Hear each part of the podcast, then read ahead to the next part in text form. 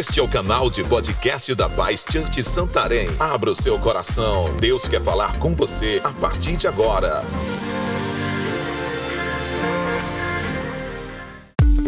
Para nos conhecermos melhor, siga nossas redes sociais. Arroba Paz Santarém BA.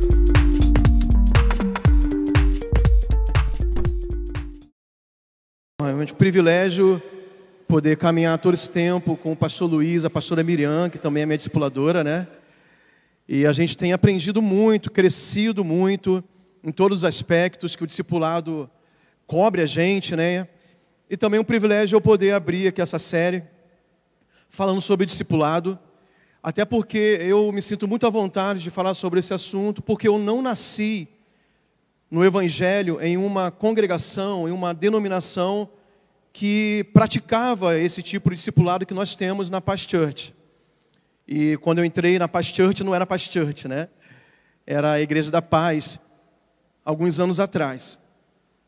E chegou um ponto, até assim, que eu ainda não estava totalmente integral no, no ministério, né? Eu já estava liderando célula, fomos crescendo nas, como supervisores de setor, área. E nesse, nesse nível, acho que nós estávamos como área lá em Macapá, eu tive a oportunidade de ir embora da cidade de Macapá. O meu tempo no exército, que foi o motivo que me levou para lá, tinha terminado. E eu precisava recomeçar na minha vida profissional, fora do exército, fora das Forças Armadas. E eu tinha todos os motivos para ir embora, né? porque minha família toda, nossa parentela minha da Rejane, não mora em Macapá, mora no Rio de Janeiro. E havia uma pressão para a gente voltar. Mas eu lembro que o principal fator que fez a gente permanecer em Macapá era porque naquela época não havia muitas outras igrejas que tinha discipulado. E a gente não queria sair, não é, não é que a gente era, tinha alguma. que a gente fosse preso na questão da placa denominacional, não era nem muito isso. Era mais a questão mesmo que a gente não conseguia mais se enxergar sem ter discipulado a gente percebeu que era uma necessidade nossa ter alguém para estar nos cobrindo, né, bem de perto, nos ensinando, nos aconselhando e exercendo esse papel de paternidade espiritual, maternidade espiritual, se, se existe isso, acho que existe, né? E, e essa, essa autoridade também sobre nós, porque nos fez muito bem desde que começou. Né? E eu não estou dizendo que, que esses discipuladores que nós tivemos ao longo do tempo foram perfeitos em todas as coisas, porque são seres humanos. Mas a gente conseguiu ter uma visão, eu acho que equilibrada da, dessa, do discipulado, dessa, dessa relação do discipulado como, como pais que nós recebemos e filhos que somos, que nos causava muito mais bem do que em algum momento poderia nos fazer algum tipo de, de mal, se isso pode acontecer. Então hoje, para eu falar sobre discipulado, eu falo sobre a minha própria vida. Se nós estamos aqui, se eu tenho o privilégio de estar em Santarém, foi porque o pastor Luiz, a pastora Miriam, como nossos líderes e discipuladores principalmente, eles investiram em nós durante muito tempo, nos treinaram, né, guiados pelo Espírito Santo, nós cremos nisso, logicamente, e estão acreditando em nós para coisas maiores, né, que foi a nossa vinda para cá. Então, é, para a gente é um privilégio poder falar sobre isso. Nós, é claro, valorizamos muito as pessoas que têm exercido esse papel como nossos discipuladores. Nós entendemos que Deus levanta esses homens e mulheres como canais dele, como voz dele, né, como instrumentos dele para nos dar essa direção, para nos conduzirem.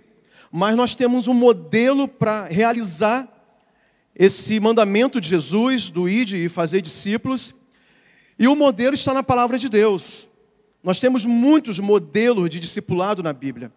Desde o Antigo Testamento, nós vamos ver, nós vamos ver que o discipulado sempre houve. Porém, nós temos o melhor modelo de todos, que é o modelo de Jesus. Porque Jesus ele foi perfeito do início ao fim, ele permanece sendo perfeito. Então eu quero compartilhar com vocês, nós vamos ler alguns textos antes, mas tudo vai estar baseado em João, Evangelho de João, capítulo 17. Nós vamos tirar algumas lições muito importantes de Jesus como um modelo de discipulador. Tá bom? Então quero convidá-los a gente fazer essa jornada pela palavra de Deus.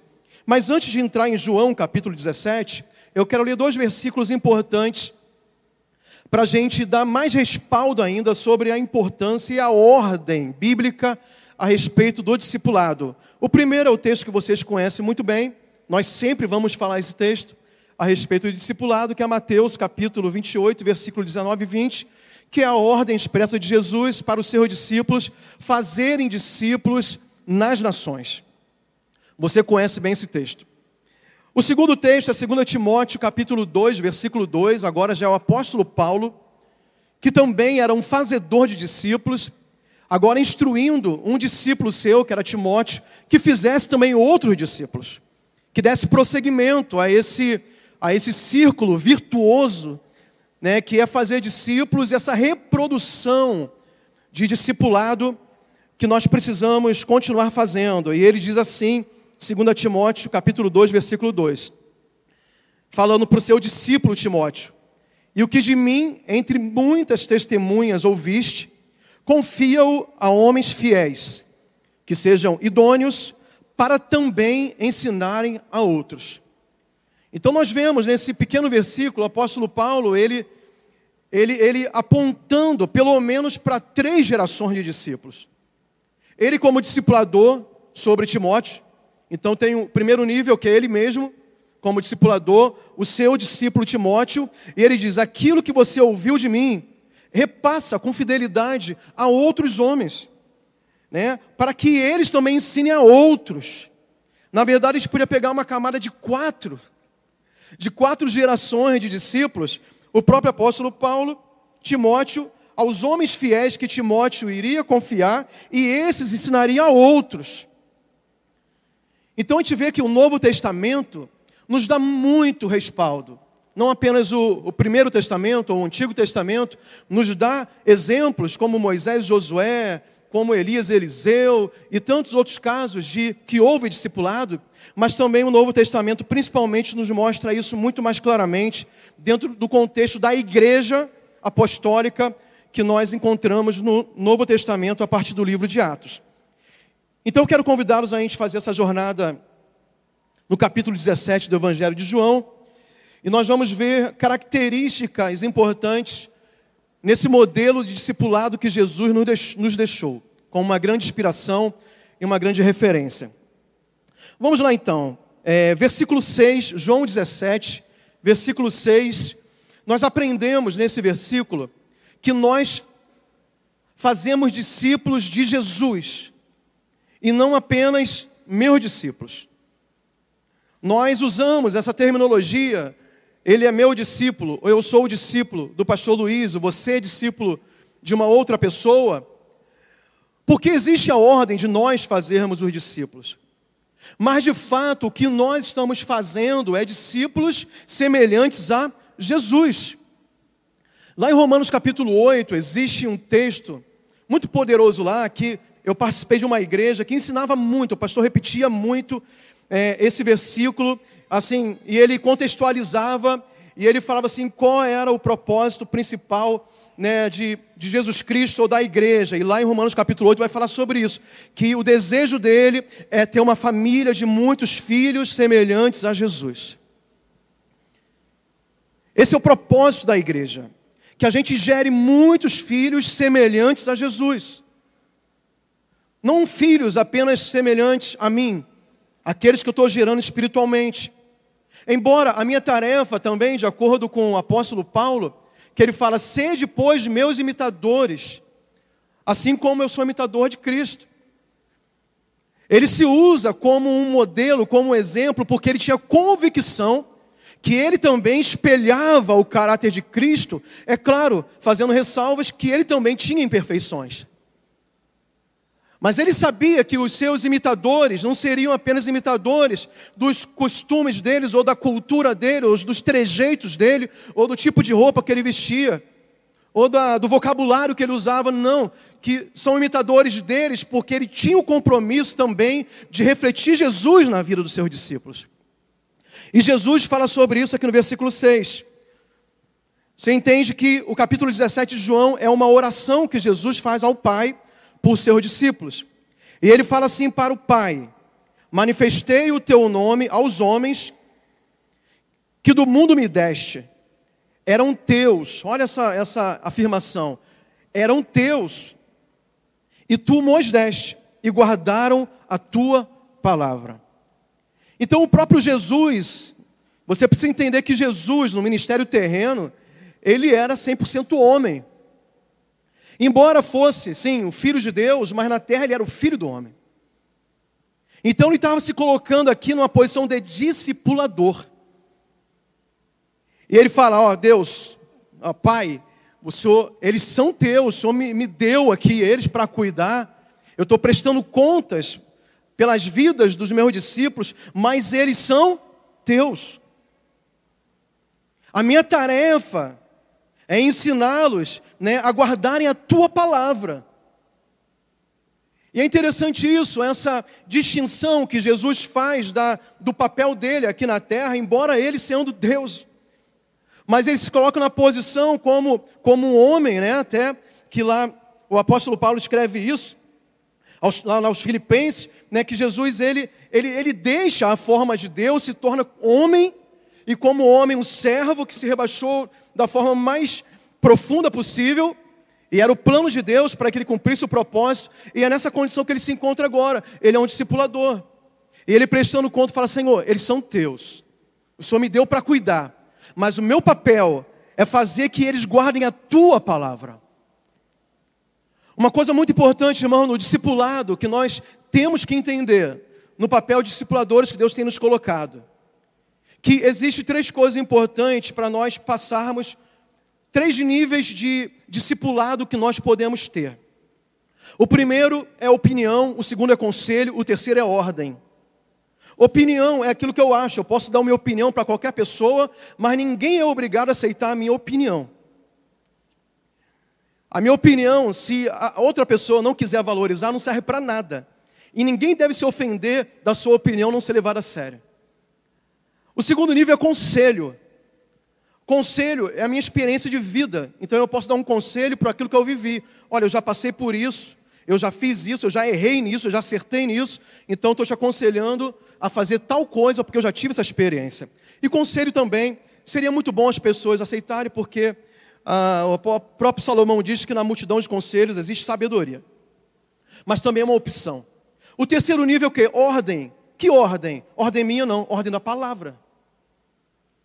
Porque se o discípulo entende que nós estamos ensinando, agora tem que ter.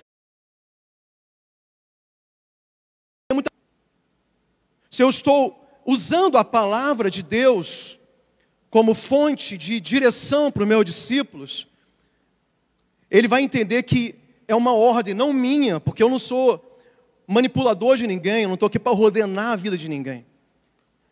Eu posso dar uma direção bíblica, mas ele vai entender que a Bíblia tem autoridade absoluta sobre a vida dele, porque eu estou falando de crentes de Jesus, que creem na palavra de Deus como algo absoluto, né? e não precisa de atualização a Bíblia, né? como algumas pessoas têm dito ultimamente, a gente não crê assim.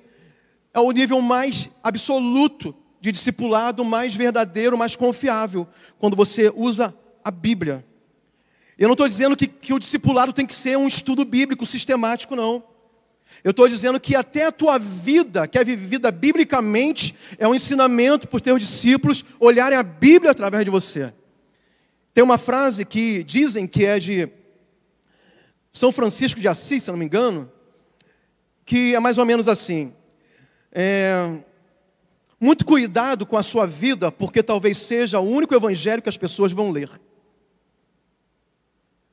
Vou repetir: muito cuidado com a sua vida, porque talvez seja o único evangelho que as pessoas vão ler. Quer dizer, as pessoas leem a nossa vida. Mas quando leem a minha vida, principalmente os meus discípulos, que eles vejam a Bíblia. Quantos estão comigo, digam amém. E eles estão no mundo, e eu vou para ti. Jesus falando para Deus, né? Pai Santo, guarda em teu nome aqueles que me deste, para que sejam um, assim como nós. Estando eu com eles no mundo, guardava-os em teu nome. Tenho guardado aqueles que tu me deste. E nenhum deles se perdeu, senão o filho da perdição, para que a escritura se cumprisse. Só nesses dois versículos existe um, uma palavra repetida três vezes, que é a palavra guardar, conjugada de diversas formas diferentes aqui. Então Jesus está dizendo que o papel do discipulador é guardar a vida do discípulo. Isso é o que? Uma proteção espiritual. Agora, para isso de fato acontecer, esse entendimento tem que ser uma via de mão dupla. O discipulador, ele deve entender que no dia que, que começou esse discipulado, e esse discipulado foi autorizado por, por alguém, por um pastor, por um líder, que espiritualmente está numa posição maior, então há um respaldo, né, há uma, aquilo que é ligado na terra, ligado no céu, então foi concordado que você discipularia os seus discípulos, você acabou de receber autoridade, sim, espiritual sobre a vida dessa pessoa. E se você entende isso, é necessário levar isso muito a sério. E como se faz isso? Em oração. Como se faz isso? Por uma vida santificada. Através dos princípios da palavra. E é muito importante você que é um discipulador, por mais que você talvez hoje não se sinta totalmente capaz, eu não quero colocar um peso maior sobre você, mas gerar uma responsabilidade de você começar a crescer e procurar esse crescimento a partir do momento que você recebeu um encargo, uma responsabilidade. Agora você é um telhado sobre ele, você é uma proteção sobre ele. É por isso que nós usamos a figura do guarda-chuva ali. Você está protegendo, está guardando ele. A segunda mão, a segunda via desse relacionamento é o entendimento do discípulo. Porque o discípulo vai precisar entender que isso é real e se colocar debaixo do guarda-chuva.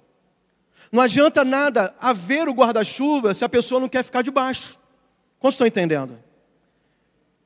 Então, é um entendimento do discípulo, de reconhecer a pessoa que foi colocada por algum motivo, por alguém, por Deus. É, por Deus a gente quer que é sempre, mas talvez você fale, foi o pastor que escolheu, foi fulano que escolheu. Não importa quem seja, se você tem esse discernimento, no mundo espiritual, por causa dos princípios da palavra, você pode ser guardado ali. Aí talvez você olha para a personalidade do seu discipulador e fala assim, mas eu não acho que ele seja de fato um grande homem de Deus. Eu acho que ele não ora o suficiente, eu acho que ele não busca o suficiente. Porque está olhando para a pessoa. Mas quando pela fé na palavra, você se submete à palavra e ao princípio da palavra, você está coberto pela autoridade da palavra. Irmãos, eu já passei por situações de ser discipulado e depois descobrir que o discipulador estava envolvido com pecados terríveis. Mas eu, é, eu fui um discípulo, né? eu e Rejane fomos discípulos que caminhamos com essa pessoa, claro, sem ter essa, essa, esse conhecimento que ele estava envolvido com o pecado, a gente não era conivente com aquilo. Mas enquanto nós pudemos permanecer debaixo dele, nós fomos leais, nós fomos fiéis. E a Bíblia fala que a maldição sem causa não encontra repouso, então ele estava todo errado. Ele pagou preço e está pagando até hoje, eu acho, porque, pelo que eu sei, não houve um, um arrependimento genuíno da parte dele, e a gente espera que isso aconteça a tempo. Ele está pagando um preço muito caro por isso. Agora nós, né, tivemos alguns prejuízos, tivemos, mas não amaldiçoados por causa dele. Pelo contrário, nós fomos muito abençoados, nós fomos muito honrados. Deus, Deus nos honrou. Deus nos honrou depois com outros discipuladores que, nos, que cuidaram de nós, que, que têm uma vida de integridade. Isso não afetou direto, não posso falar que afetou diretamente a gente a ponto de nos derrubar. Pelo contrário, a gente honrou ele até onde pôde e honra até hoje. Porque pela fé eu estava debaixo daquela cobertura. Porque você não vê a pessoa, você vê a posição. E a autoridade não tem nome. Se você entende o princípio de autoridade, autoridade não tem nome. Um exemplo: presidente da República no Brasil. Você não vai honrar porque é do partido que você gosta ou da ideologia que você concorda. Você vai honrar porque é uma autoridade colocada por Deus e é bíblico o princípio de você honrar aquela autoridade. Então, tempos atrás, antes do atual presidente, embora fosse de partidos ideológicos que nós não concordávamos, a gente colocava foto do presidente e da presidente durante alguns anos no telão da igreja e toda a igreja abençoava, Senhor, abençoa o governo, Senhor, prospera, guarda a família, salva. O que, que é isso? Entendimento de autoridade espiritual. Essa cobertura espiritual funciona quando há discernimento. E se você discernir isso, você vai ver abençoados debaixo do princípio de Deus. O terceiro ponto, vamos ler o versículo 16, vai aparecer 17 ali, mas é o 16, tá? Diz assim: Não peço que os tire do mundo, mas que os livre do mal. Isso para mim, Jesus está falando sobre mentoreamento e paternidade. O que, é que tem a ver esse versículo? Não peço que os tire do mundo, mas que os livre do mal, com mentoreamento e paternidade. Porque o discipulado não vai ser um relacionamento de manipulação por parte do discipulador. Como eu falei, como discipulador, nós não estamos aqui para dar ordens para os nossos discípulos. Nós estamos para mostrar o caminho da verdade, a palavra de Deus, e ele tem que entender que a palavra de Deus tem autoridade, sim, de ordenar a vida dele. Mas não eu. Se ele identificar que eu estou falando de acordo com a palavra, ele vai se submeter. A palavra. Então, quando o discipulador entende isso, é um relacionamento de muita liberdade. De ir e vir, sabe? De querer estar perto, de querer estar junto. E principalmente, é o que Jesus falou aqui: Deus, não é para tirar eles do mundo. Porque ele já tinha dito antes: no mundo vai ter aflições. No mundo vocês vão ser perseguidos. No mundo vocês vão ser odiados. Alguns de vocês serão mortos, alguns serão muito perseguidos, vocês vão passar muitas coisas, vocês não vão sair do mundo, vocês vão ter que crescer no mundo. Mas Jesus, como um, um discipulador intercessor, ele fala: Deus, eles vão passar cimento para eles, maturidade para eles, mas Senhor, guarda eles, tem misericórdia, esteja com eles, né? Vamos cobrir a vida deles. Então é, é super, é, é, é isso aqui. Como discipulador, eu não vou manipular os meus discípulos. Né? A gente já viu muitos casos, não aqui, porque aqui não acontece isso em nome de Jesus, em outros lugares, né? de discípulos que não tomam nenhuma decisão, nenhuma decisão, sem esperar que o discipulador decida por ele. Eu não estou falando de conselho. Eu já pedi muitos conselhos para esse que a opinião dele era importante para mim, em qualquer área da minha vida, eu poderia tomar sozinho, e ele não iria se incomodar com isso. Por exemplo, antes de sair de Macapá, ou melhor, um ano antes, a gente nem sabia que sairia de Macapá, eu queria trocar meu carro. Eu poderia trocar meu carro, eu tenho liberdade para isso. Sou eu, né? na verdade, era eu que iria pagar meu carro. Então eu ia vender o que eu tinha e comprar outro. Normal, eu sou eu sou responsável pelas minhas decisões, sou um homem adulto. Mas ele é meu discipulador, é meu pai. Então, como eu compartilho com meu pai biológico, que está lá no Rio de Janeiro, que eu amo e respeito, que é homem de Deus, eu compartilho com o pastor, que é meu pai espiritual, estava perto de mim. Pastor, estou pensando em trocar meu carro. O que, que o senhor acha? E ele se interessa pelo assunto. Já viu o carro? Qual o carro que você quer? Falei, pastor, já vi aquele e tal. Quanto é que custa? Como é que você vai pagar? Não, assim e tal. Ele vai me aconselhando. No final, ele me abençoou muito. Eu nem comprei o carro que eu queria, ele me mostrou outro carro. E foi uma bênção. Por quê? Porque eu compartilhei com ele. Não é que eu esperava que ele decidisse para mim se eu precisava comprar um carro ou não. Não é que eu esperasse que ele, sabe, decidisse se eu podia pagar ou não, embora ele poderia me perguntar isso mas é uma questão de relacionamento de liberdade. Porque eu queria compartilhar todas as coisas da minha vida e quero sempre compartilhar com ele, porque eu me sinto bem assim.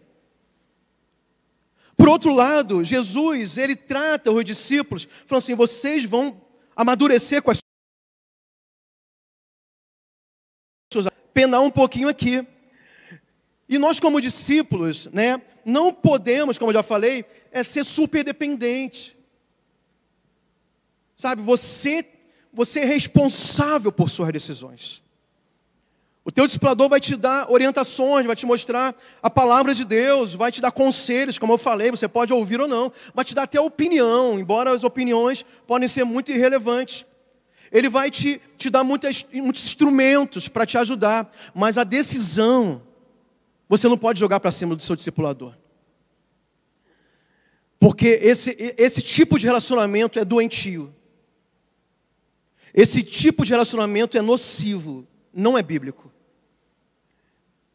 E Jesus falou isso para o próprio Pai, Deus. Eles vão ficar no mundo, mas guardar eles, tá? Mas no mundo eles vão crescer. E os discípulos tiveram que crescer debaixo de muito sofrimento. Né? O próprio Jesus disse que aprendeu a obediência pelo sofrimento que teve. Quanto mais nós, nós não vamos ser poupados o tempo todo. Tem lutas que nós passamos, irmãos, que por mais que o discipulador queira estar perto ou lutar por você, não tem como. E se você não tiver independência, no bom sentido da palavra, ou maturidade, você, é maturidade para lutar as suas lutas, né? Em momentos que ele não pode fazer nada por você, existem esses momentos. Talvez você nunca vai ter uma maturidade espiritual para vencer suas batalhas e sempre vai estar jogando a responsabilidade para outros. Só quem está entendendo, diga amém. Número 4. Quarta característica do discipulado de Jesus em João capítulo 17. É um reforço do ponto anterior. Conduz à maturidade espiritual. Jesus disse para Deus: santifica-os na verdade, a tua palavra é a verdade. Por que eu coloquei que conduz à maturidade espiritual? Porque a santificação na vida do crente é um processo. Você não pode exigir que a pessoa que vem aqui receber, ou melhor, fazer a oração de entrega aqui, fez domingo, ele saia daqui 100% santificado, liberto e maduro, porque isso não acontece. A santificação é um processo. Dentro da santificação tem libertação, tem cura interior, tem muitos processos que podem levar um tempo na vida do discípulo. E a gente está vivendo esse processo. Né? A Bíblia fala, o apóstolo Paulo escreve que nós somos transformados de glória em glória, de acordo com a imagem de Jesus, que é refletir em nós como um espelho. Eu estou passando por isso. Eu estou crescendo, você está crescendo. Então, como que ocorre esse processo de santificação através do discipulado? Através da palavra de Deus. O ensino da palavra. Como eu já falei, você pode ensinar verbalmente, de vez em quando você sentar para mostrar na Bíblia, e é muito bom que você tenha essa, esse repertório bíblico, e a gente tem muito material para fazer isso. Né? A gente começa o discipulado com o livrinho é, acompanhamento inicial, que tem ali os textos bíblicos mais elementares sobre o amor de Deus, sobre certeza da salvação, sobre batismo, sobre dízimo, sobre ceia do Senhor, sobre liderança, um montão de coisa. É pela palavra de Deus que o processo vai acontecendo, o processo de transformação, de santificação. Então, pelo ensino da palavra pela prestação de contas no discipulado. O discipulado também não vai ser só estudo bíblico, tem que ter prestação de contas. Quando existe um amadurecimento nessa relação, o discípulo, como eu já dei o meu exemplo aqui, não vai ter nenhum problema de, de ser cobrado nas áreas da vida dele pelo discipulador, porque é natural nesse relacionamento. Como está a família? Como está o seu casamento? Como está sua, os seus olhos os teus pensamentos, como você está lidando com as suas finanças, você tem dívidas. Porque a prestação de contas gera responsabilidade. Você já viu uma criança que não tem limite? Você já viu um jovem que não tem um pai ou algum líder para prestar contas? Muitos deles estão na penitenciária nesse momento.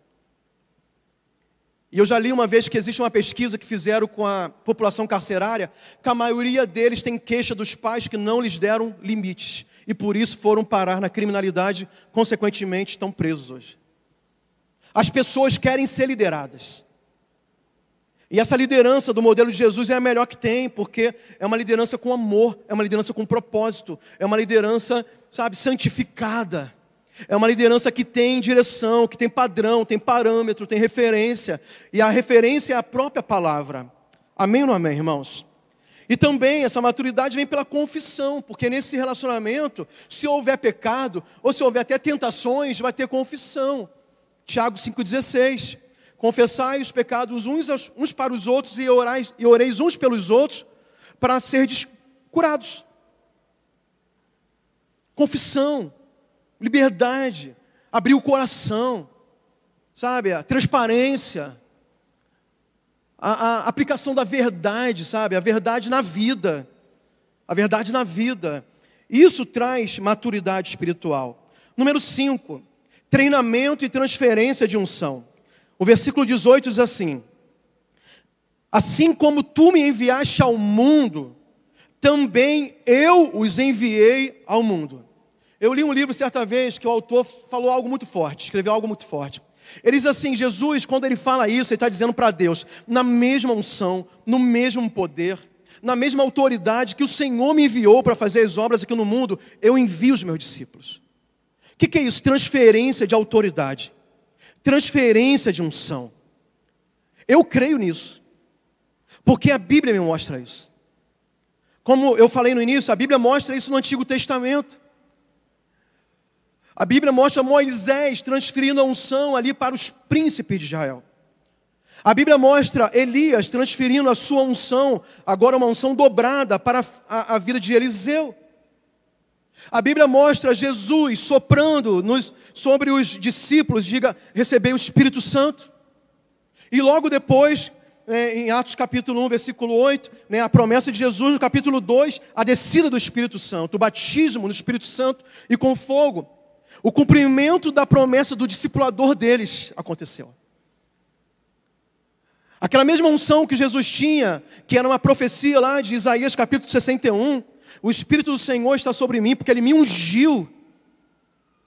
Foi passada para os discípulos de Jesus, aqueles que perseveraram unânimes em oração, até que viesse o poder sobre eles. Então eu creio muito nisso, na transferência de unção, de autoridade. Isso é muito claro, irmãos, eu consigo, eu consigo enxergar isso na minha vida.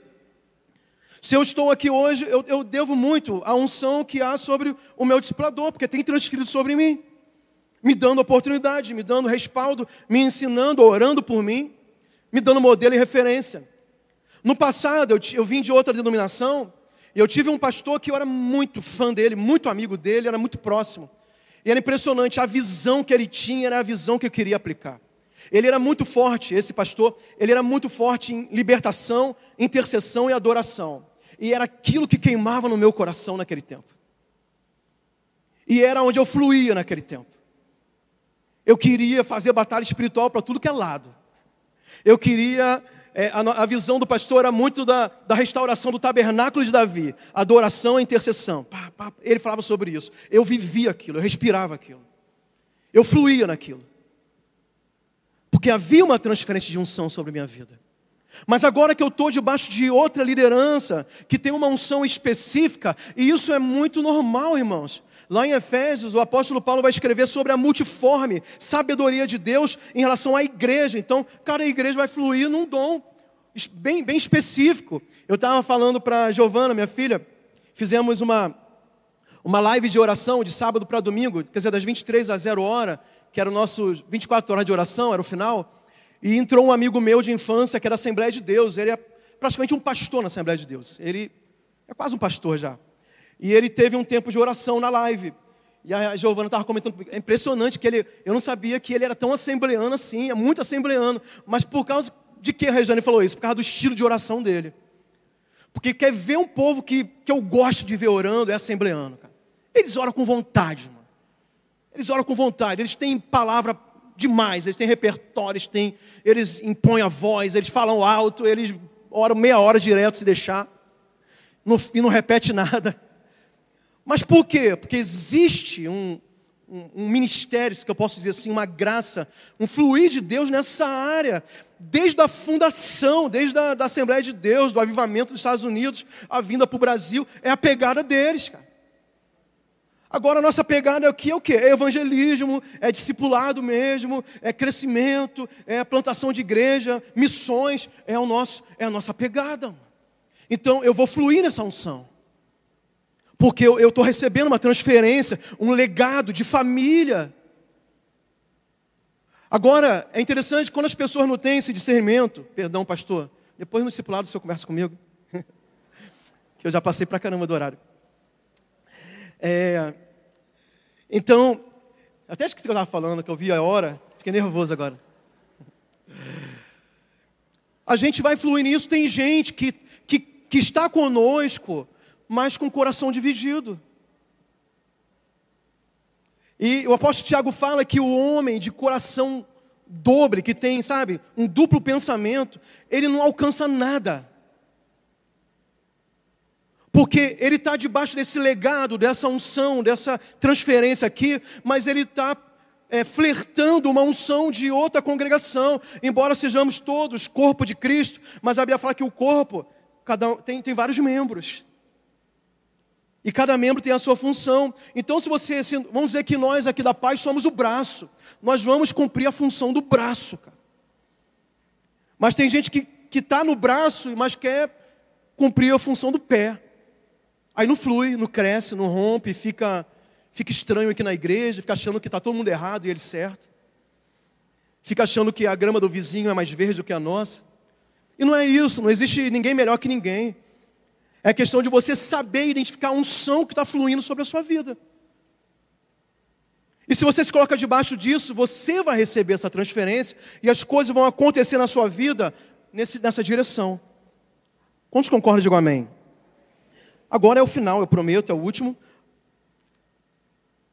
Esse discipulado no modelo de Jesus promove unidade no corpo de Cristo. Versículo 21 e 22.